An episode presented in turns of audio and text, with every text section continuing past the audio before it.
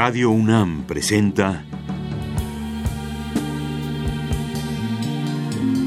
Aventuras soníricas.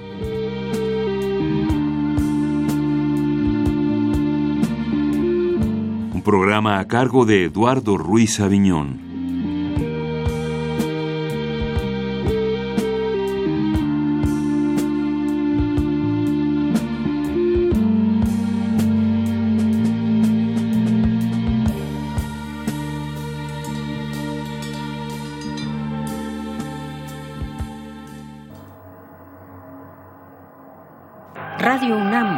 Presenta El hombre que fue Drácula, de Roberto Coria y Vicente Quirarte, con las actuaciones de Nicolás Núñez, Luis Miguel Lombana, Elena de Aro, Guillermo Henry, Priscila Pomeroy y Antonio Monroy. Agradecimiento especial para Teatro UNAM y TV UNAM.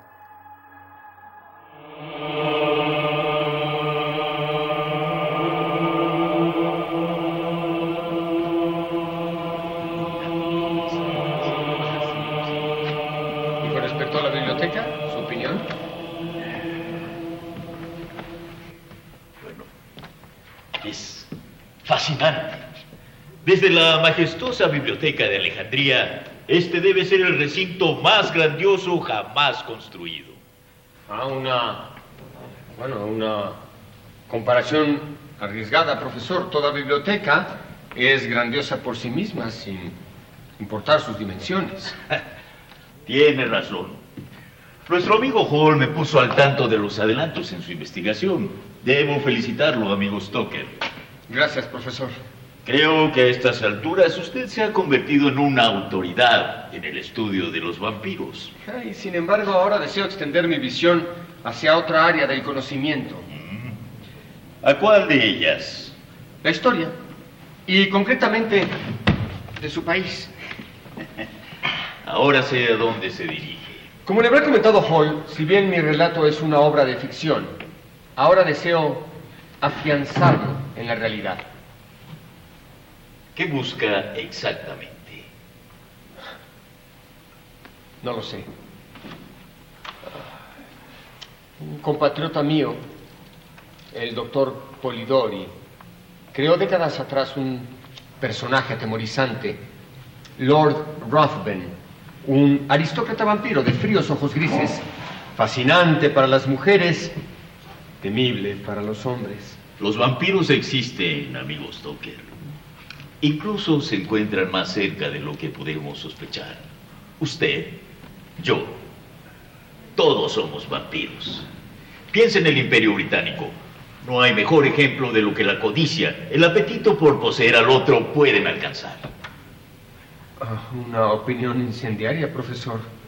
Todo lo hecho por la corona siempre ha sido en el mejor interés de sus habitantes. ¿Y qué me dice de los intereses de los demás? La guerra de Crimea, más de 100.000 vidas destruidas. Todo por la ambición sin límites y la incapacidad para convivir con las creencias de los demás.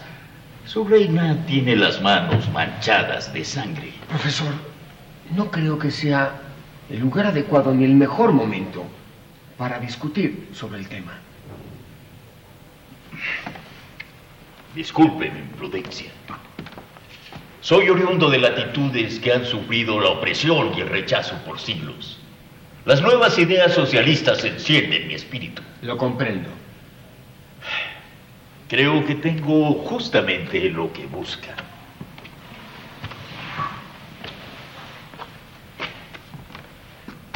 Recuento de principados de Valaquia y Moldavia. Allí encontrará la historia del sanguinario y cruento voivoda Vlad III, conocido como Drácula, el hijo del dragón, por los honores conquistados por su padre. Drácula. Los Drácula eran un estirpe noble, ilustre, aunque sus contemporáneos afirmaban que mantenían tratos con el diablo. ¿Practicaban artes oscuras? No hay registros claros de ello. El príncipe Vlad se hizo famoso por su lucha contra los turcos para defender las fronteras de Transilvania. Era uno de los hombres más inteligentes y astutos de su época. Debió ser un gran personaje. Así fue. Y sin embargo, su grandeza era solo comparable con su crueldad. Debe entender, amigo Stoker, que aquellos fueron tiempos violentos. Los monarcas de la época gobernaban mediante el miedo, la más poderosa de las emociones humanas. En su juventud, cuando fue prisionero de sus enemigos, Vlad lo conoció en su forma más pura y aprendió los más sanguinarios métodos para provocarlo a través de la profanación del cuerpo. La hoguera, decapitaciones, mutilaciones, desmembramientos. Eran solo algunas de las atrocidades que practicaba. Pero hay algo más. El voivoda Drácula fue también conocido como Depeche por su más sanguinaria costumbre. Empalar vivas a sus víctimas, fuesen soldados enemigos o miembros de la voraz burguesía de su época. El empalamiento, amigo Stoker, es uno de los métodos más sanguinarios de tortura, cuya agonía Vlad podía retardar por días antes de que sobreviniera la muerte de manera similar a la crucifixión. Observe con mucha atención ese grabado.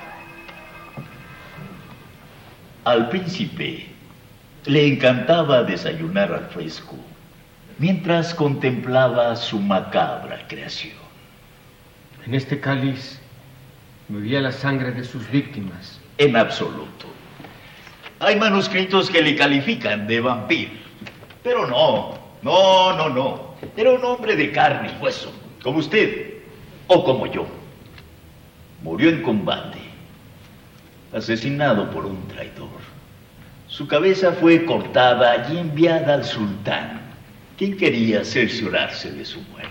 un final terrible para un hombre terrible. Y sin embargo, amigo Stoker, en mi país se le recuerda como a un héroe. Un hombre así, capaz de inspirar un miedo semejante, es justamente lo que necesito, profesor. La historia está ahí, amigo Stoker. Haga la suya. Así haré, profesor. Muchísimas gracias.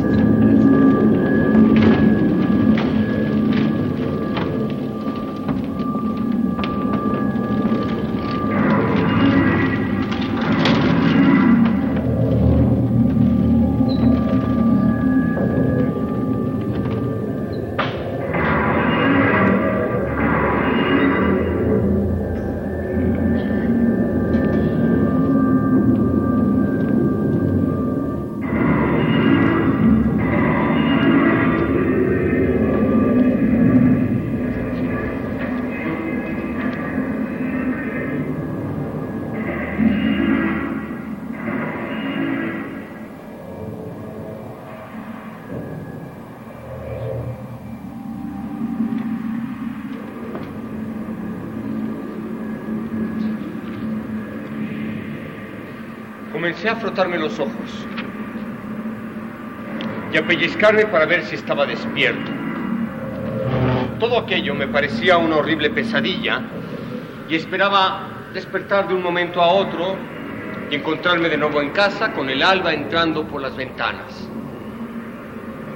Pero estaba muy despierto y me encontraba en los Cárpatos.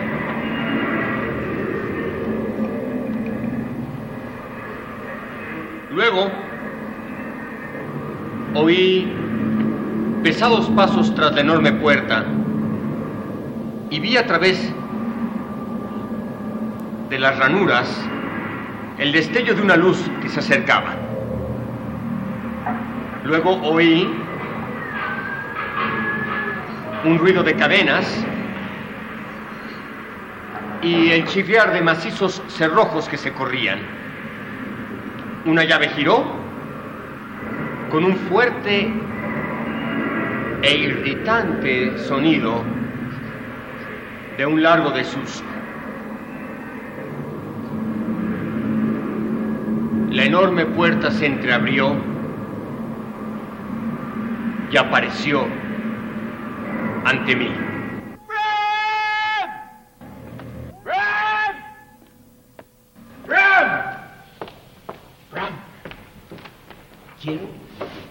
Leas esto. Una historia de Waterloo por Arthur Conan Doyle. El autor me la envió esta misma mañana. Es su primera incursión en la dramaturgia. Cuatro actores, un acto. La leí de un tirón. Una historia sobre su detective.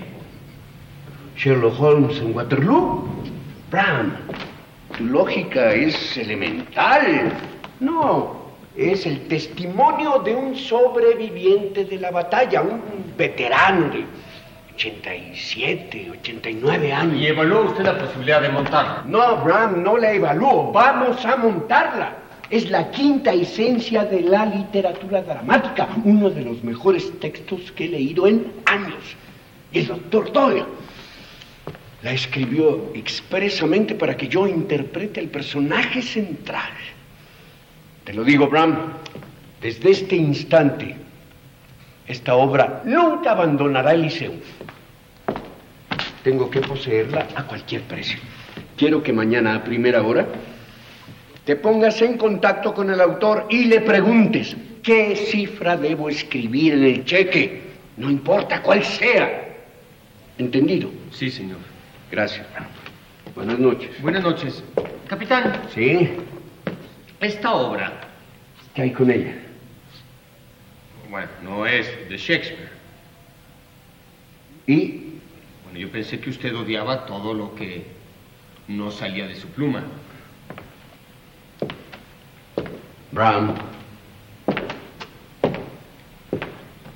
No tengo por qué explicarte mis actos. Limítate a cumplir con tus obligaciones. Buenas noches, Bram. Buenas noches, capitán. Además, si ya terminaste tus deberes, ¿qué demonios haces aquí? Escribo. Otro de tus relatos de fantasmas, ¿no? No lo he definido aún. Puede ser tanto una obra de teatro como una novela. Teatro. El personaje protagónico le encantaría. Eh, ¿Cuántos años tienes aquí, Bram? ¿Diez? Estoy por cumplir 13, capitán. Trece. Ya has escrito cuento, crítica, novela y hasta ahora te decides a escribir algo para tu patrón. ¿A qué debo el privilegio? Bueno, es una idea que se me ocurrió hace poco. Te voy a dar el privilegio de la duda. Primero lee esto. Ya luego veremos qué tan buena es tu obra. Buenas noches, Bram. Ah, buenas noches, capitán.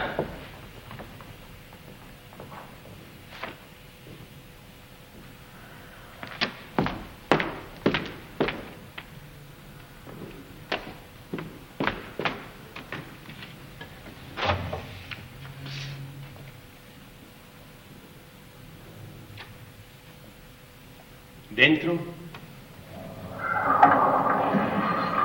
apareció una figura pálida, vestida de negro.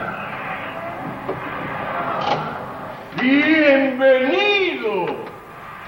Entre libremente y por su propia voluntad. Bienvenido. Pase sin temor y deje un poco de la felicidad que trae consigo.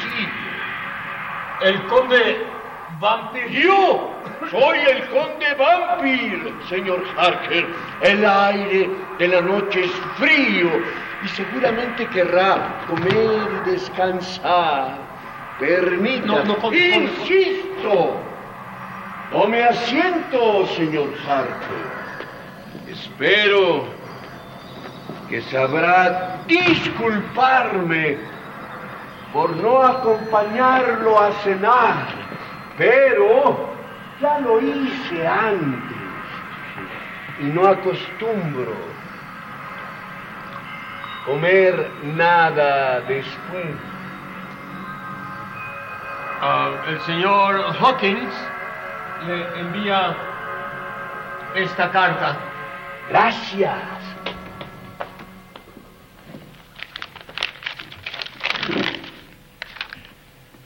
Me indica que acatará todas mis instrucciones al pie de la letra y sin cuestionarlas. Es mi deber, conde. Muy bien, muy bien, señor Harker.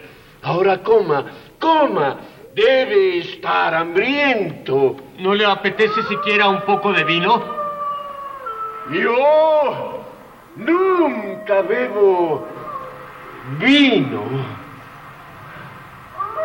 Ah, las criaturas de la noche, qué hermoso canto nos ofrecen. Canto. Esas bestias. Ah, señor Harker, ustedes, la gente de ciudad, no saben entender los sentimientos del cazador. Pero debe sentirse cansado. Y su habitación está preparada. Yo estaré ausente hasta caída la tarde. Así que podrá y descansar todo cuanto quiera. Descanse, señor Harker. Descanse. Duerma. Y que tenga felices sueños.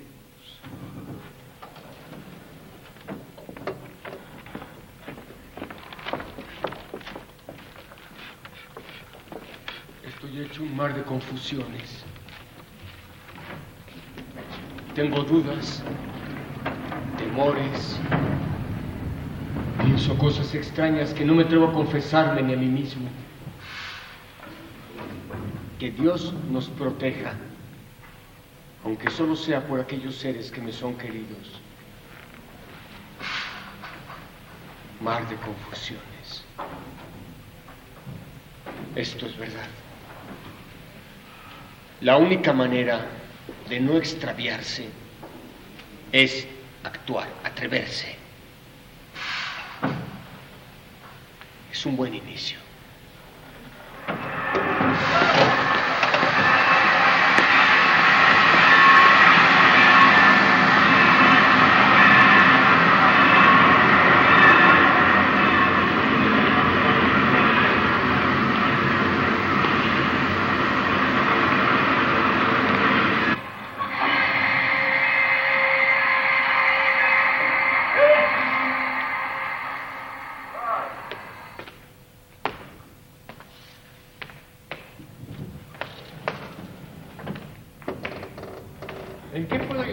Caballero? Eh, busco a Sir Henry Irving. No se encuentra en este momento.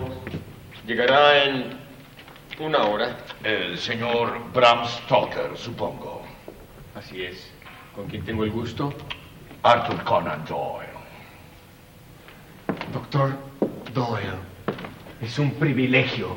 Sir Henry y todos en el Lyceum estamos muy emocionados por su obra. La emoción es compartida en ese caso. ¿Tiene Sir Henry noticias de su visita? Le envié un telegrama la tarde de ayer. Ah, entonces no debe tardar. Odia la impuntualidad. En realidad anticipé mi arribo porque quería hablar con usted unos minutos. ¿Conmigo? Eh, si no lo distraigo de sus ocupaciones. No, no, no, en, en absoluto, doctor. En primer lugar, quisiera que me obsequiara una dedicatoria. El Monte Shasta. Una gran novela romántica situada en un entorno salvaje. La escribí hace casi un año.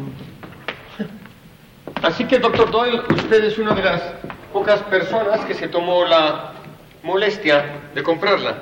¿Sabe que pasó prácticamente desapercibida tanto para las librerías como para el público?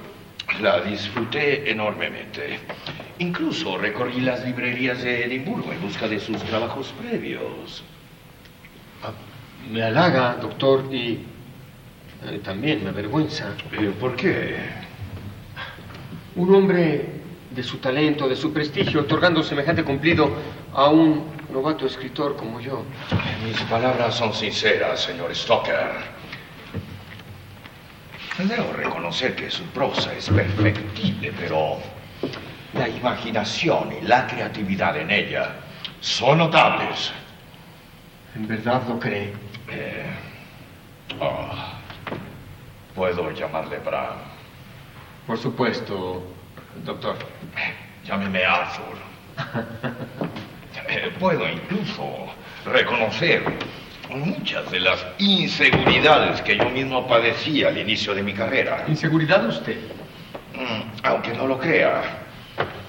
La primera es que no tuve ninguna formación literaria. La segunda es que estudié medicina y me entregué a su práctica antes de obedecer al llamado. ¿Al llamado? De una musa superior, Bram. Creo que soy buen médico, pero eso no era suficiente. Me sentía incompleto, extraviado. Una mañana sucedió la iluminación. Tomaba una taza de chocolate caliente cuando mi mirada fue atraída por un libro que alguien había olvidado en el asiento contiguo. ¿Y era? Los crímenes de la calle de la morgue de Edgar Allan Poe. El autor había creado el matrimonio perfecto entre la técnica narrativa y el pensamiento lógico. Y así nació Sherlock Holmes. Eh, no, también me inspiré en un antiguo profesor de medicina de la Universidad de Edimburgo, el doctor Joseph Bell, de quien fui ayudante. El escritor escribe sobre lo que le rodea a Bram. Tiene la obligación de transcribir su mundo. El doctor Bell tenía la asombrosa cualidad de reconocer los males de sus pacientes mediante la observación de sus signos físicos. Eh, como usted sabe, le otorgué el mismo poder de deducción a mi detective.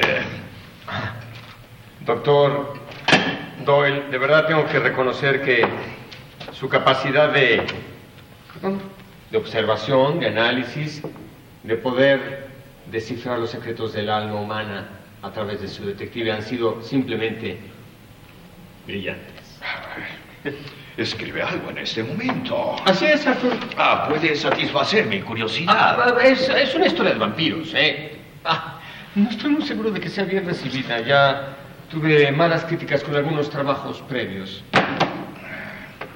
No haga caso de eso. No haga de eso un obstáculo. Cuando escribí Estudio en Escarlata... El primer caso de Holmes. no lo hice para recibir el reconocimiento de nadie. Sea libre, auténtico. Lo demás llegará en su momento. Gracias por la recomendación. No, gracias a usted. A mí.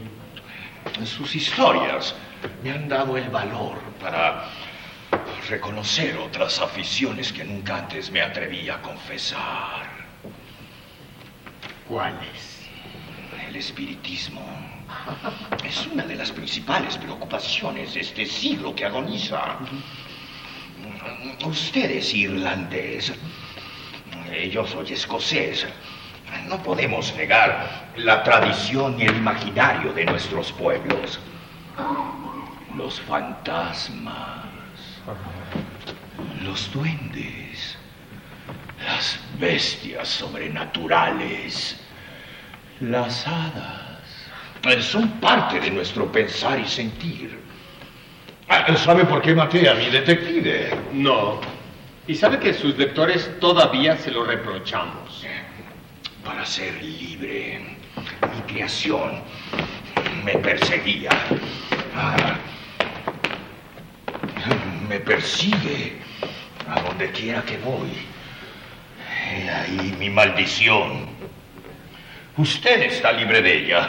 Eh, siga adelante, obedezca a su instinto y nunca lo traicione. Así haré, Arthur. ¡Llegué! Di a Collinson que sirva el té en mi oficina. Espero al doctor Arthur Conan Doyle. Se lo dije, odia la impuntualidad. Paso a verlo. Eh, Es por aquí, Arthur.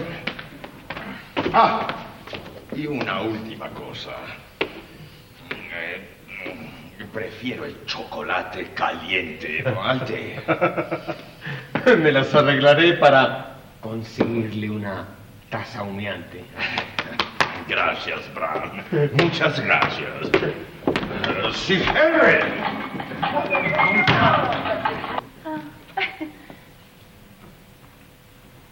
Es tarde. Así Querida, es. Así es. hace tiempo que deberías estar en casa. Y es raro que tú estés en ella. ¿Dónde estuviste? Fuera. Evidentemente. ¿En compañía de quién? Eso no te incumbe, Bram. Hace mucho ha dejado de ser de tu interés. Todo lo que siempre he buscado ha sido tu bienestar y el de nuestro hijo. He cumplido al pie de la letra todos tus caprichos, soportado tus humillaciones, tu indiferencia. Es que nada de lo que he hecho importa, nada de lo que he hecho significa algo para ti. ¿Cómo pudiste hacerme esto? No tienes ningún derecho a hurgar en mis cosas. Sería incapaz de hacer una cosa semejante si no los dejaras a la vista.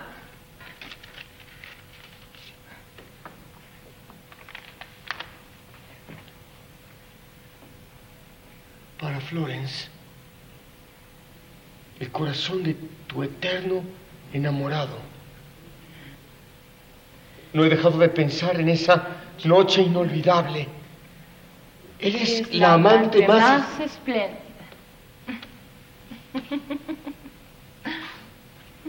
Continúa. Hace mucho tiempo que lo sabes.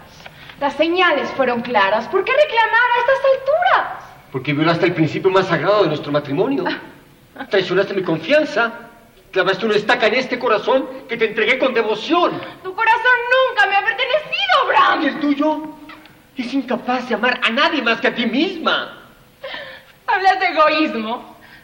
Quitémonos las máscaras. Yo únicamente fui un trofeo para ti. Es el modo en que los hombres de esta época perciben a la mujer. Ustedes esperan que juguemos un papel marginal. Que les demos la bienvenida al hogar con la cena lista, sus pantuflas en la mano. Que eduquemos bien a los niños y seamos anfitrionas impecables para sus amigos. Eso no es para mí. Lo repudio, me, me- me niego a aceptarlo. Mi belleza, mi juventud no fueron otra cosa más que un modo de elevar y al mismo tiempo una amenaza para tu devaluada estima. ¿Y tu estúpida idea de virilidad? Eres tan arrogante como para reconocerlo. Lo único que reconozco es que desde el primer día te amé y te lo demostré con palabras y con acciones. Me diste comodidad, seguridad, pero nunca has sido capaz de complacerme como lo deseo. ¿Y cómo demonios te voy a complacer si desde que nació Noel te has negado a tener cualquier intimidad conmigo y decidiste buscar en la cama de otros? Y ahí he encontrado lo que no fuiste capaz de ofrecerme. ¡Eres una maldita ramera! ¿Qué vas a hacer, Bram? ¿Golpearme? Ni siquiera eres capaz de eso.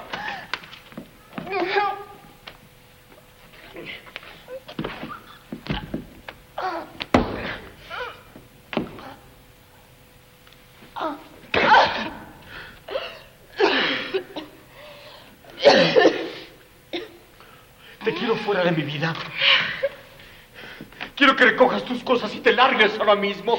Quiero el divorcio.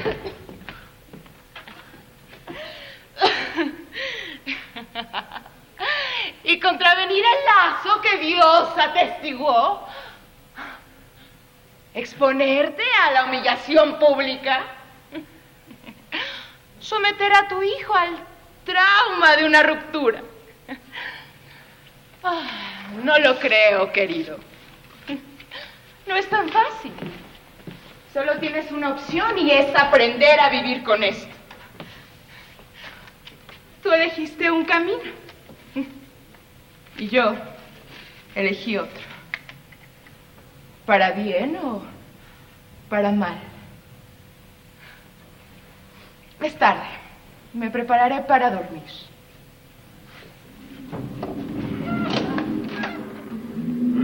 Es por aquí.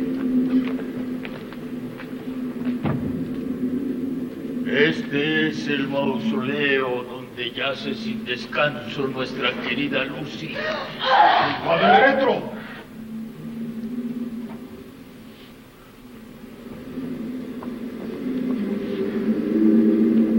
Esto. Esto es en lo que su amada. Es un no muerto. Un osferato. Todo lo que ella toque, todas las víctimas de su beso maldito, se convertirán en uno de su clase. Pero si muere verdaderamente, todo terminará. Usted, usted es el más indicado. Debe usted ser valiente. Un instante de valor y todo terminará. Vamos. Su mano izquierda.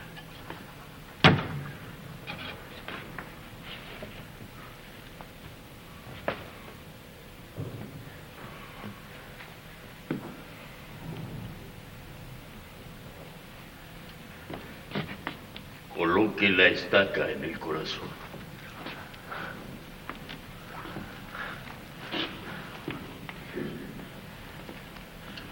Y ahora, amigo, en el nombre de Dios, golpe la estaca con todas sus fuerzas. Cuando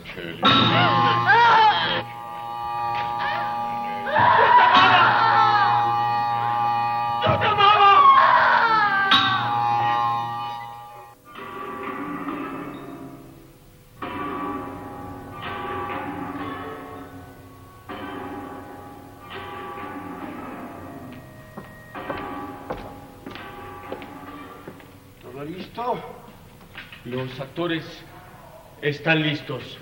Esperen, que esperen. Sé que no es el mejor momento, pero quería preguntarle sobre mi manuscrito. ¿Qué hay con él? ¿Ha podido leerlo? No sé si te has dado cuenta que estamos a escasos días del estreno. No es el momento más oportuno, es una impertinencia de tu parte. Discúlpeme, discúlpeme, capitán. Tal vez después. Leí algunas páginas sueltas. La verdad, Bram, me pareció poco interesante. ¿Qué es eso de muertos que regresan de sus tumbas y chupan sangre? Poco elegante. Es una obra de ficción, capitán. A nadie le importan esas aberraciones.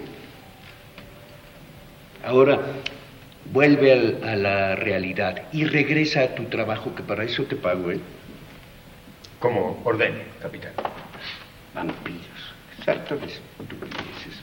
¿Por qué lo hace? ¿Qué?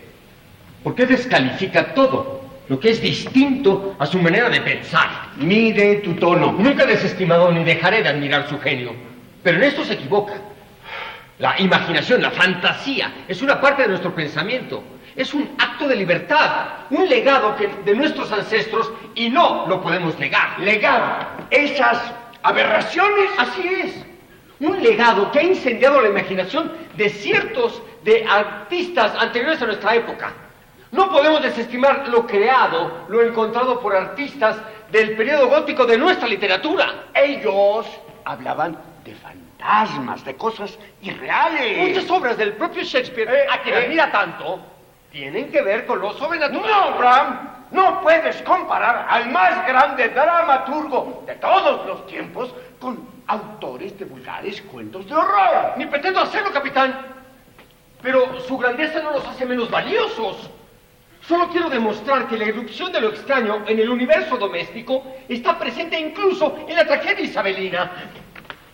No se revela ante Hamlet el espectro de su padre. Sí. No aparecen tres brujas en Macbeth. Claro. Y no aparecen también tres espectros ante el mezquino Scrooge. Un, un retrato de Charles Dickens está colgado en su oficina y usted interpretó en las campanas a un asesino atormentado por el espectro de una de sus víctimas. Basta, Bram, basta. Lo malinterpretas todo. Esas son metáforas. Exactamente. Metáforas que nos hablan de nuestras zonas oscuras del mismo modo que otros géneros. La auténtica crueldad, el verdadero horror del corazón del hombre está en Titus Andronicus, la joven Lavinia ultrajada, mutilada, vagando por el páramo. Esa es la esencia de la monstruosidad. ¿Qué nos pueden ofrecer tus vampiros para el conocimiento de la naturaleza humana? Mostrarnos el horror de lo que podemos llegar a ser. Son nuestros sueños, nuestras pesadillas. Son estas ambiciones secretas e inconfesables, nuestros deseos reprimidos, capitán. Son nuestro reflejo. El horror es un salto de fe e imaginación a un mundo donde ninguna acción es reprobable al grado de impedirnos explorarlo. Los mundos que exploras son irreales. No, exploro los mundos que me atrevo a crear. No me limito a revivir lo imaginado por otros. Por favor, respete eso. ¿A dónde demonios quieres llegar con todo esto? ¿Eh? Hace poco, nuestro trabajo que realizamos con tanto amor en este teatro era poco menos que una vulgar diversión para muchos. Usted y otros, otros apasionados, lo hicieron una, una obra, un trabajo respetable. Solo quiero que me permita demostrarle que este género en el que creo fervientemente puede ser respetable también. Expusiste tu punto, Brown.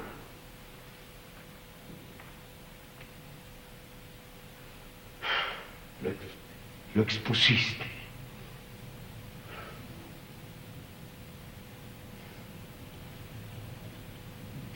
Pensaré en lo que me has dicho.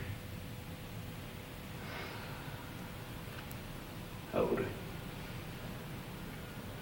¿quieres hacerme el favor de regresar a tu trabajo?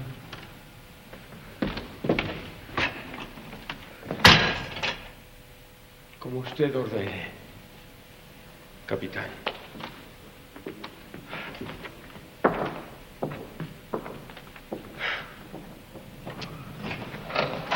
Es de noche, tío. ¿No me reconoces?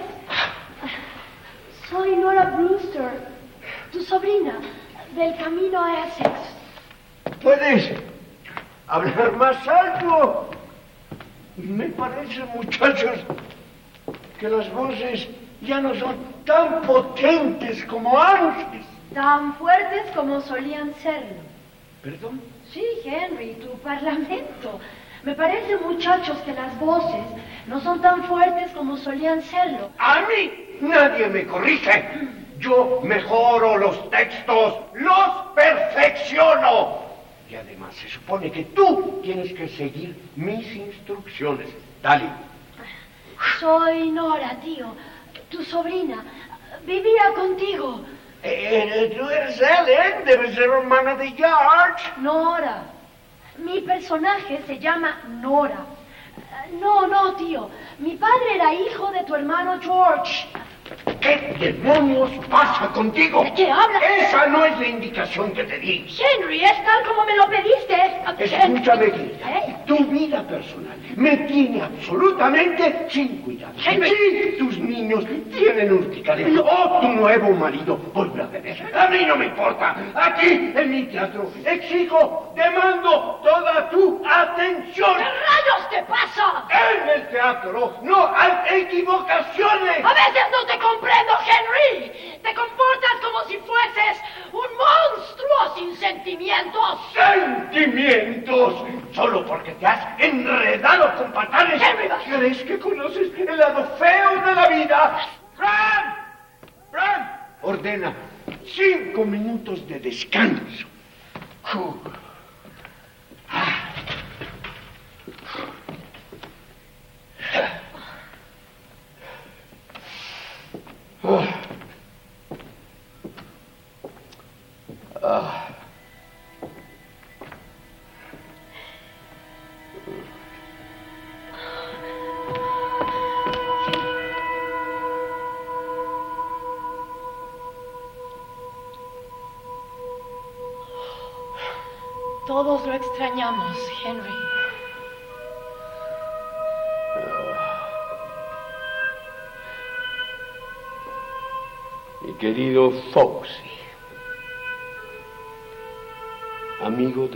Tantos años,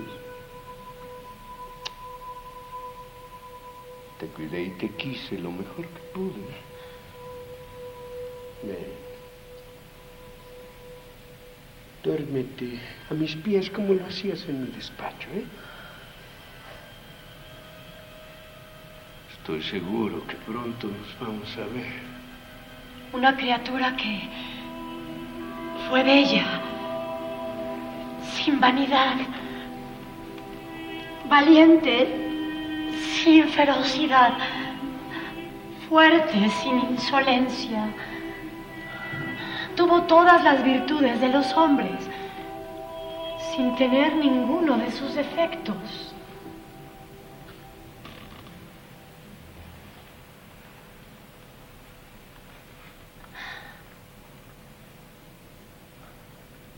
cruzado océanos de tiempo para encontrarte.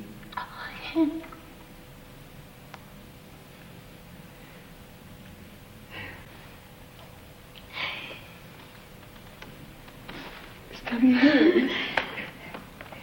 Todo está bien. Tenemos trabajo. Te sigo.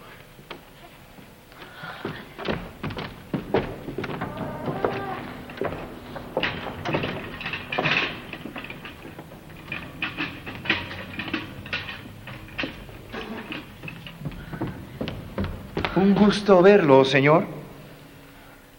Tome asiento, sargento. En verdad, eh, es usted muy joven para su rango.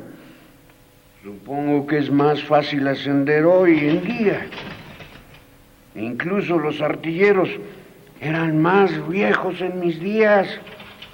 El cabello gris les llega mucho antes que una promoción. Yo llevo ocho años en el servicio, señor. Mi nombre es MacDonald, sargento de la batería H, Sí, División de. Artillería del Sur. Vengo en representación de todos mis Estuviste compañeros espléndida, para expresar al igual que el capitán. que usted viva en este pueblo. Esta obra consolidará su fama. ¿Qué pasa? Nada. Es evidente que ocurre algo. En verdad, Bram, no es nada. Recuerdo que en alguna ocasión me dijiste que callar el pesar amarga el alma. ¿Qué ocurre? Leí tu nuevo manuscrito. Seguro lo encontraste en el cesto de basura del capitán. No, no, Bram, lo tomé de su escritorio. Es algo distinto a lo que he escrito con anterioridad. Sí, así es, novedoso. Solamente novedoso. Es un gran trabajo, Bram, aterrador. No pude interrumpir su lectura. No está terminado aún. Hay muchas cosas por mejorar. Noté que tú mismo eras uno de los protagonistas. ¿Lo crees así? Ah, bueno, no pudiste ser más obvio. Stoker y Harker se parecen. Un escritor escribe sobre lo que le rodea, aunque se trate de una obra de ficción. También noté rasgos conocidos en otros personajes. Es evidente quién es Van Helsing y quién es el conde. Tal vez puse algo. de Personas importantes en ellos. ¿Qué hay de Mina?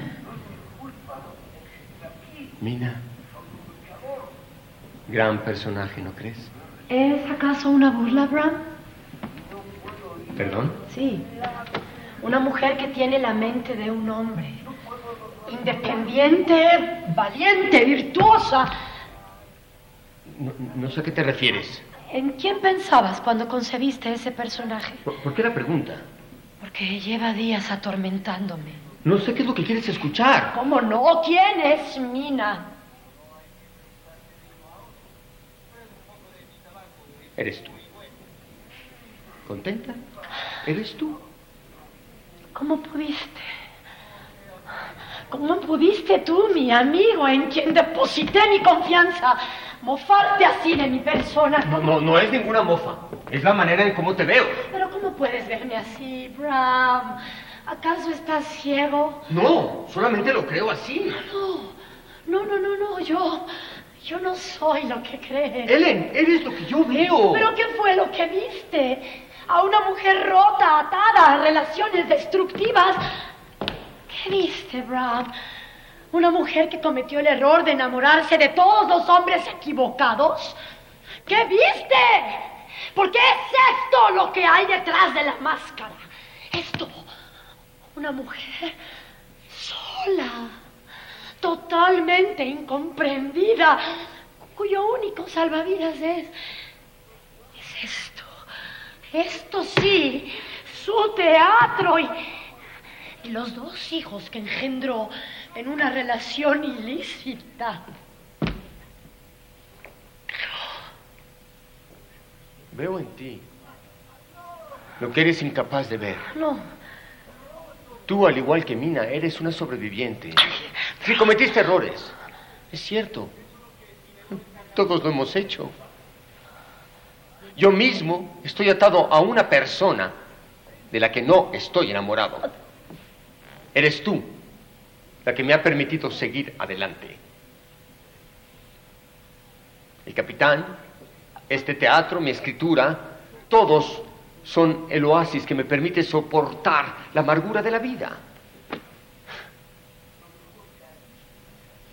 Yo también he llevado una máscara durante muchos años. A través, sí, de tus ojos. He logrado desprenderme de ella y reconocerme como realmente soy. ¿qué esperas de mí, Bram? Nada. El amor, al igual que los sueños, tiene muchos rostros. Hay uniones que nunca logran consumarse. Escogimos caminos diferentes y tenemos que aprender a vivir en ellos. Aún no. Ah, Oh, creo que el tercer regimiento de guardias está al fin completo.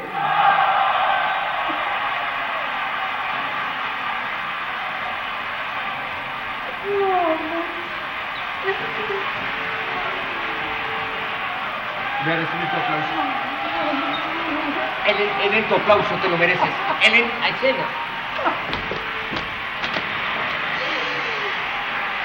Thank you.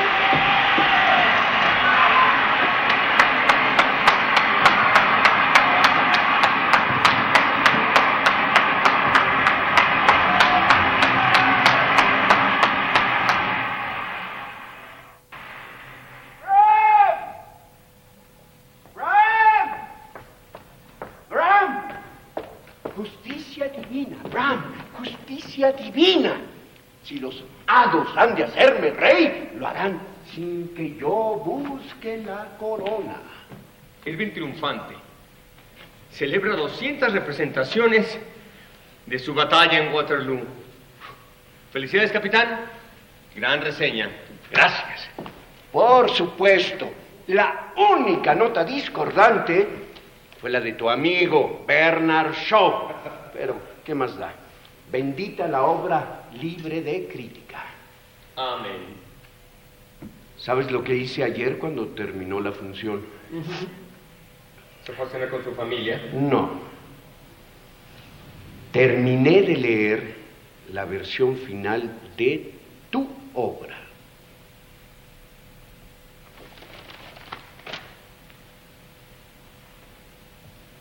¿Qué le pareció? Espantosa. Pero,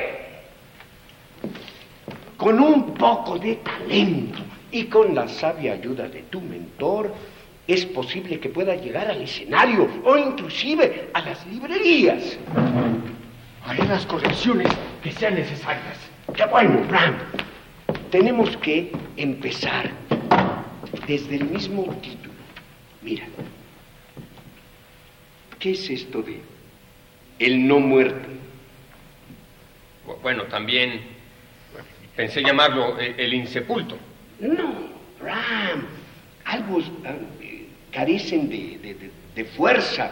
No, no, no, no, no. Ver, capitán, ¿qué tal, qué tal el, el vampiro de los Cárpatos? Has demostrado ser mejor que eso. Esfuérzate. Así, así haré, así haré. Mira, piensa en algo sencillo, breve. Eh, la brevedad es el alma del ingenio. Piensa en Shakespeare, por ejemplo. Eh, Macbeth, Otelo, Ricardo III, Hamlet, todos nombres propios, breves, intensos, poderosos. Poderosos. Tal vez. Ahí está. Ahí está. Ahí está. Drácula.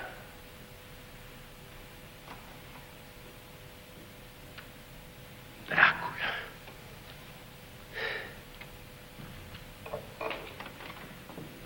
Mejor. Mucho mejor. Drácula. Mismo nombre irradia misterio Mm, y provoca lo que quieres infundir en tus lectores. Miedo, estremecimiento.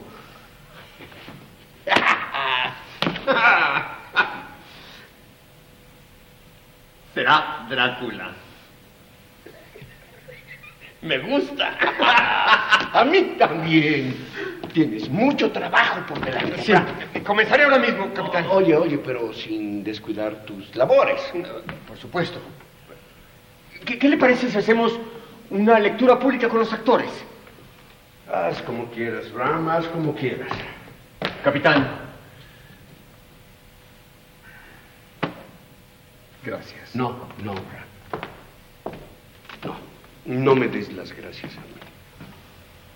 Fue él en la que me presionó, me amenazó para que terminara de leer tu obra.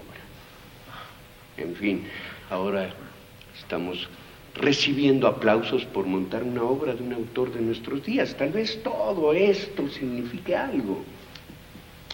Un presagio. Ahora me marcho, Bram. Tengo cosas que hacer. Bram.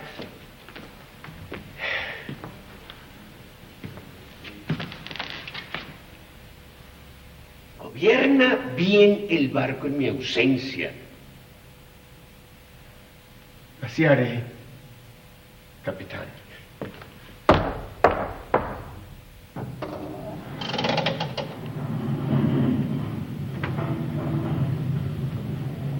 Un siglo agoniza. Un incendio destruyó las bodegas. e interrumpió el esplendor del Teatro Liceo como un presagio del fin de nuestra era.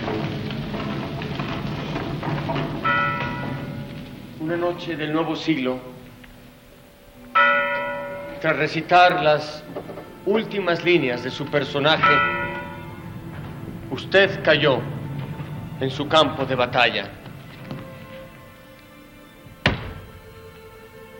El escenario.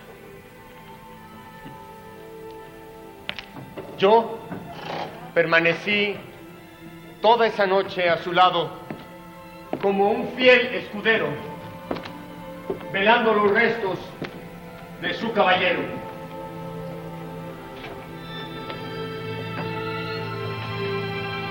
Oh capitán, mi capitán, nuestro azaroso viaje ha terminado, ya el puerto se halla próximo.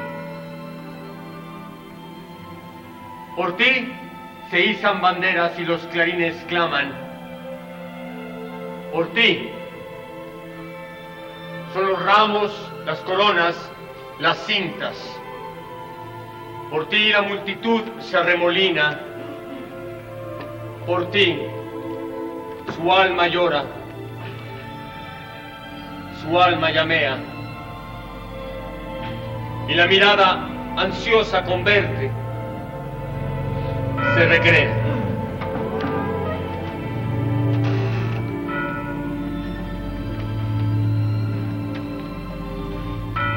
Tú comenzaste a morir esa noche, Brown. Recibiste más condolencias que la mujer y los hijos del Todopoderoso. Por muchas razones y con justicia, convertiste en su familiar más cercano.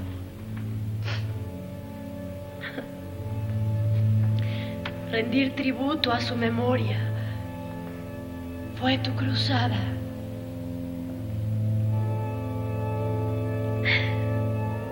Quien sobrevive lo hace para contar la historia. Ese fue tu último trabajo para el maestro Henry Irving, el más grande actor de su tiempo, el hombre que fue Drácula. Tú, Drácula. Dedicaste tu creación más memorable, la que significó un viaje de siete años, a tu amigo Hall Kane, quien no solo creyó en tu talento, sino te demostró que la imaginación puede hacer realidad los sueños. Moriste apaciblemente una mañana de primavera. Pero no importa cómo abandonaste este mundo, sino cómo trascendiste en él. Porque tú, mi amado Bram, al igual que tu vampiro, te volviste inmortal.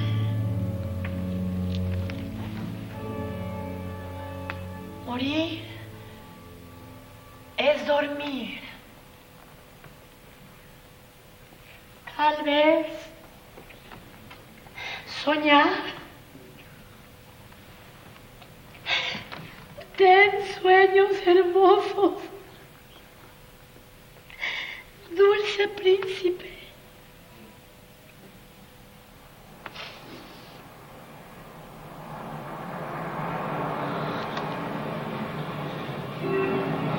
Ya no hay ataduras, Bram.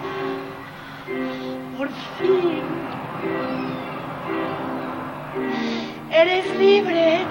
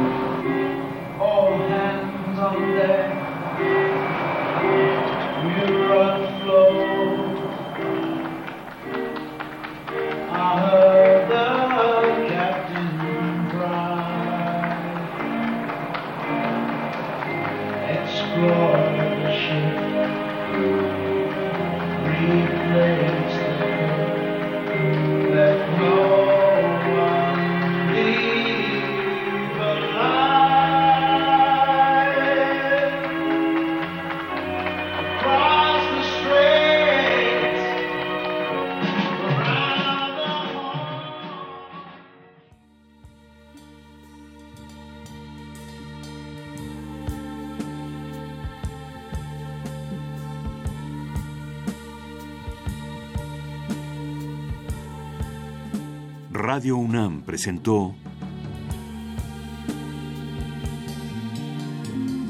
Aventuras soníricas.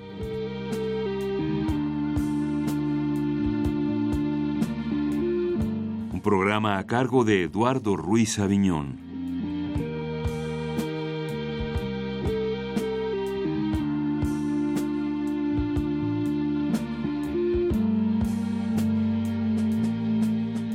Radio UNAM presentó El hombre que fue Drácula, de Roberto Coria y Vicente Quirarte, con las actuaciones de Nicolás Núñez, Luis Miguel Lombana, Elena de Aro, Guillermo Henry, Priscila Pomeroy y Antonio Monroy. Agradecimiento especial para Teatro UNAM y TV UNAM.